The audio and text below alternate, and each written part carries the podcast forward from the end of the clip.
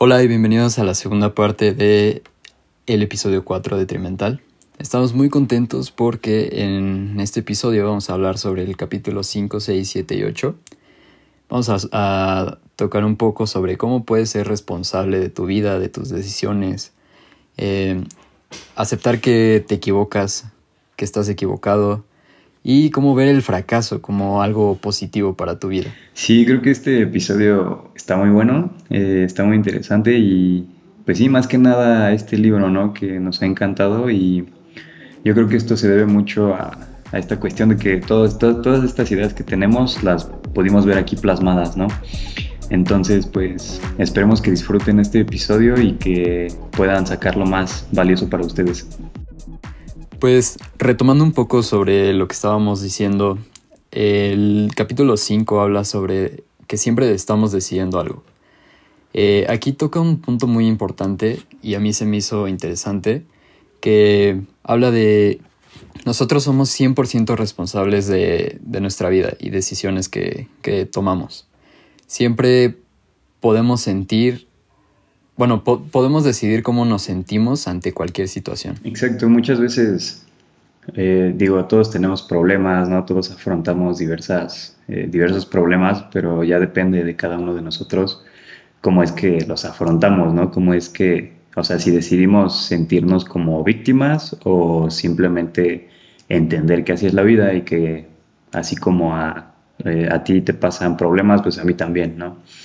Entonces, es, yo creo que es, podría decirse una, una, habilidad muy valiosa y muy poderosa porque cuando tú estás consciente de todo esto eh, y dejas a un lado la, esta, esta cuestión de victimizarte, eh, o sea, tu vida en verdad cambia mucho, o sea, las cosas las ves de una, desde una nueva perspectiva y y sí, eh, yo creo que lo más importante es elegir el parámetro con, con el que evaluamos nuestros problemas que surgen día a día. Sí, o sea, cualquier situación tú eliges, eh, justamente de eso habla el, capítulo, tú eliges cómo, cómo dicen, ¿no? Lo sobre, o con qué lente verlo, algo así dice, ¿no? O sea, de qué forma lo interpretas.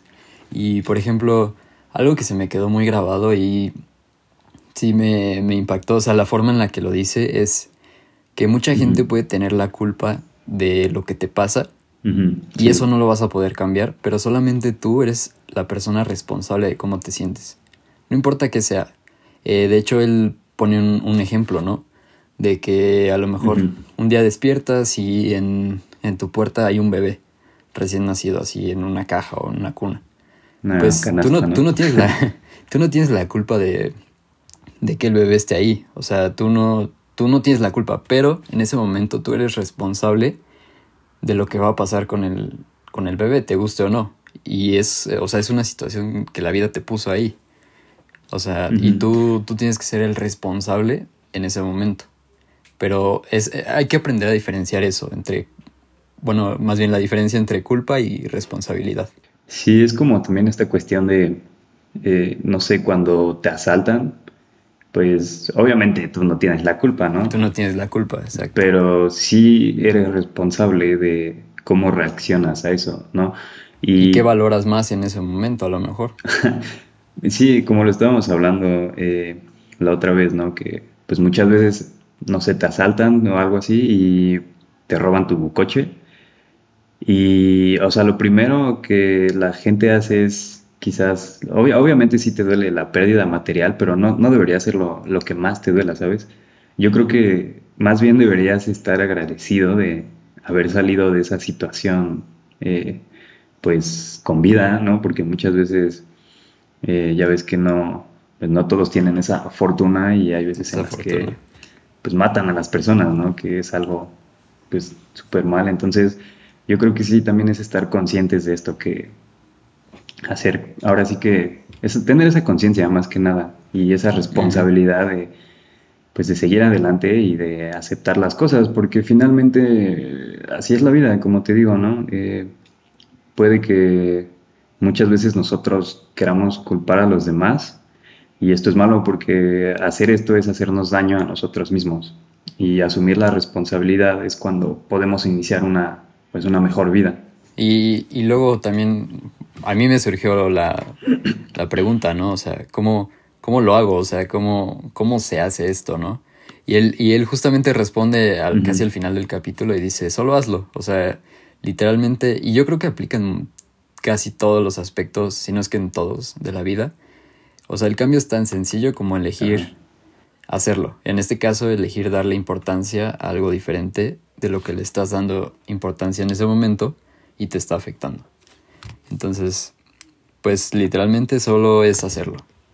Luego en el capítulo 6 habla de que todos estamos equivocados. O sea, todos tenemos como nuestras respuestas correctas. Y eso no está mal. Simplemente hay que saber cómo, pues, diferenciar y ser respetuoso sobre todo, ¿no? O sea, no, no creer que nosotros estamos bien. Porque justamente cuando aceptamos que no estamos bien, podemos buscar mejorar. Eh, mejorar algunas cosas de nuestra vida y seguir adelante. Exacto, es donde podemos encontrar el, el crecimiento, ¿no? Como esta cuestión de que mientras más rápido te equivoques, más rápido vas a crecer, ¿no? Y sí, como dices, todos estamos equivocados, nada más que quizás hay algunos que están menos equivocados que otros, pero al final de cuentas, pues todos estamos equivocados. Y yo creo que también esto se debe a que nos centramos en buscar la perfección, ¿no? O las respuestas correctas todo el tiempo. Y yo creo que también esto es cultural porque así nos han quizás educado. Así nos han enseñado, ¿no? Que debes, o sea, que siempre tienes que estar bien, siempre tienes que ser el mejor, siempre tienes que... Y no está mal, simplemente es, pues, aprender que a veces no, no va a poder ser así y, y estar cómodos con eso, ¿no? No, no ser conformistas, o sea, no, no es el punto, sino estar cómodos con ese fracaso para poder ser mejores. Ese realmente yo creo que es el punto. Ajá, y, y sí, más que nada es también saber, o sea, que esta, o sea, que la certidumbre, como dicen, es el enemigo del crecimiento, ¿no? O sea, realmente nada es seguro hasta que sucede. Como por ejemplo, cuando estamos hablando sobre esta cuestión de si emprender o estudiar una carrera, una licenciatura, eh, muchas veces lo que hacen las personas, eh, o bueno, más bien lo que se considera como lo tradicional, pues es esto, ¿no? O sea, tener una carrera, eh, graduarte, un trabajo. Ajá, y, o sea, esto es, podría decirse que lo tradicional, porque es como lo que siempre ha dado buenos resultados en teoría, ¿no? Pero yo creo que también es malo quizás tener esa mentalidad de que por tener una carrera ya tienes tu seguro, tu futuro, perdón, asegurado. Cuando muchas veces eh, no es así. Obviamente, la mayoría de las veces eh, sí es así, pero esto no quiere decir que 100% va a ser así, ¿sabes? Que sea lo correcto o que sea el único camino. Ajá, y esto también ya depende de cada uno, ¿no? ¿Cuántas personas no tienen eh, más de una carrera, eh, maestrías, doctorados, pero mientras su actitud no sea la de superarse quizás en el sentido... Eh, porque tú puedes estudiar y estudiar y, nunca aplicarlo, ¿sabes? Entonces, en sí... Y hay gente que incluso no estudia y está, sale adelante muy cañón, ¿no? O sea... o sea, y, va, va aprendiendo. Y ese es el claro ejemplo que la escuela sí, o sea, puede darte cierta seguridad, pero no, no es un hecho, o sea, realmente no es un hecho hasta que suceda. Exacto. Tú y, volvemos al capítulo anterior, tú eres el responsable de que eso suceda. Ajá, exacto. Así es. En el, en el capítulo 7, igual un poco ligado al 6, habla sobre que el fracaso es un, pues un paso hacia adelante, ¿no? O sea, sí es una oportunidad al cambio. Entonces, la mejora en cualquier habilidad se basa en miles de, estos pequeños fracasos. Entonces, entre más lo hagas, más vas a fracasar, pero más vas a aprender y obviamente te vas a volver mejor. Ajá, y es como, por ejemplo, si tú eres bueno en, no sé, en la música em, y ves a alguien más que es mucho mejor que tú, probablemente es porque esa persona se ha equivocado también muchas más veces que tú y por eso es que está en el lugar donde está. Entonces, pues solo podemos... Ha tenido la oportunidad de aprender más cosas. Ajá. Sí, y por, por, eso mismo es que esta cuestión del fracaso es una oportunidad, ¿no? A mí por eso siempre que me equivoqué en algo, eh, obviamente sí, a veces no, lo no te lo esperas o, esperas que no sea así, pero pues al final de cuentas aprendes y te sirve porque, como te digo, mientras más te equivoques, más avanzas. Exacto.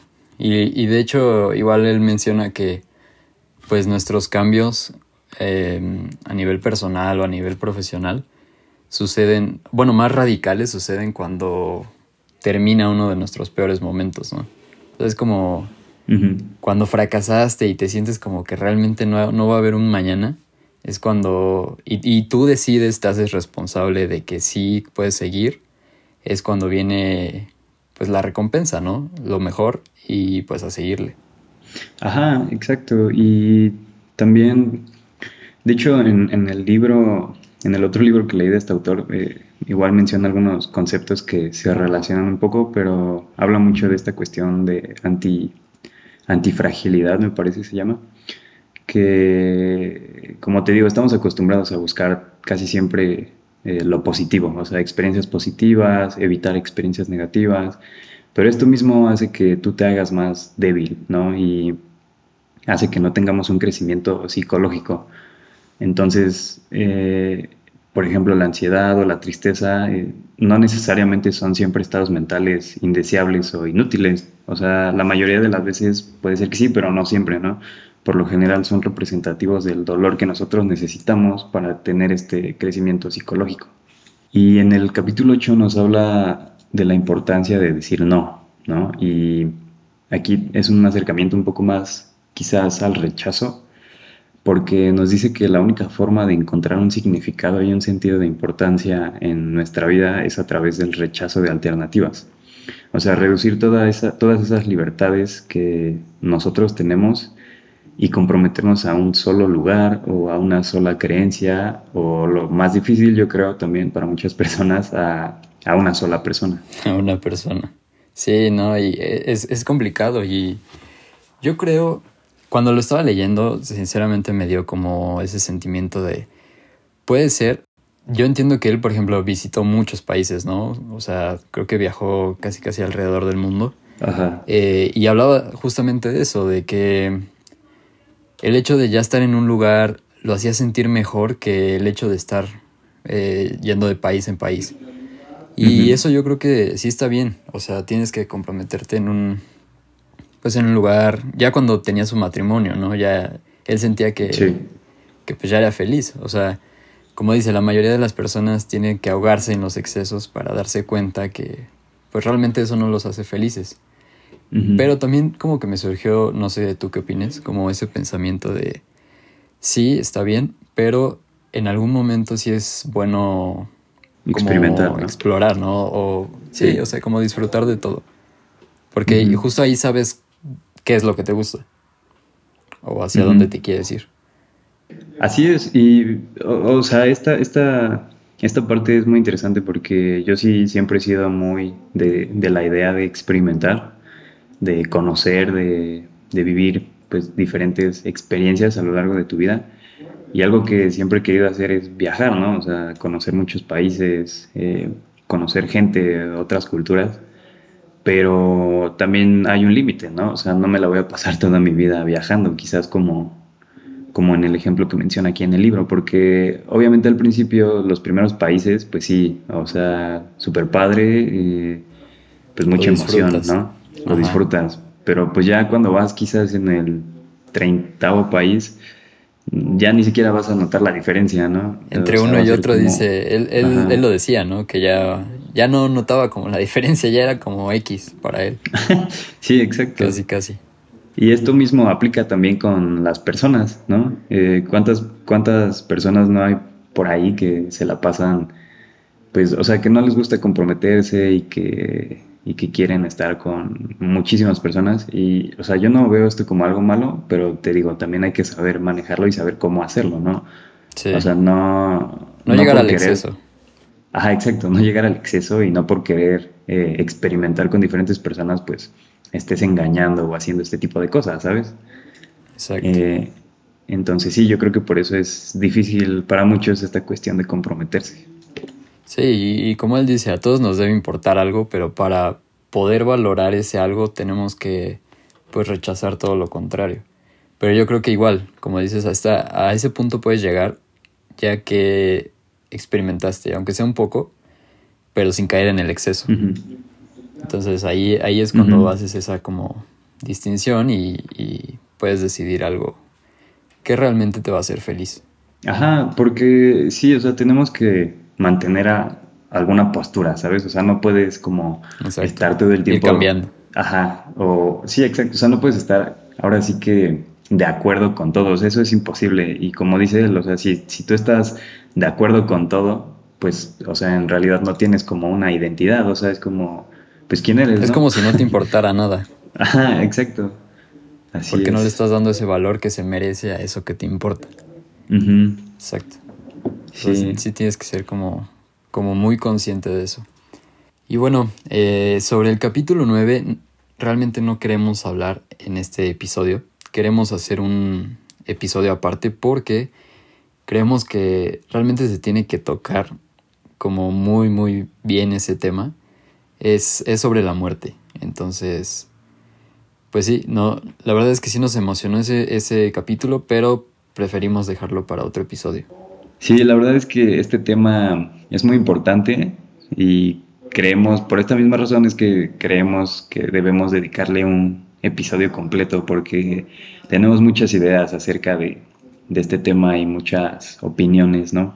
Que nos gustaría compartir con ustedes. Entonces, eh, es por esto que, pues sí, vamos a dedicarle eh, todo el próximo episodio a, esta, a este tema de, la muerte y, todos, todo lo que se le relaciona. Pues la verdad, eh, yo creo que es un, libro muy bueno.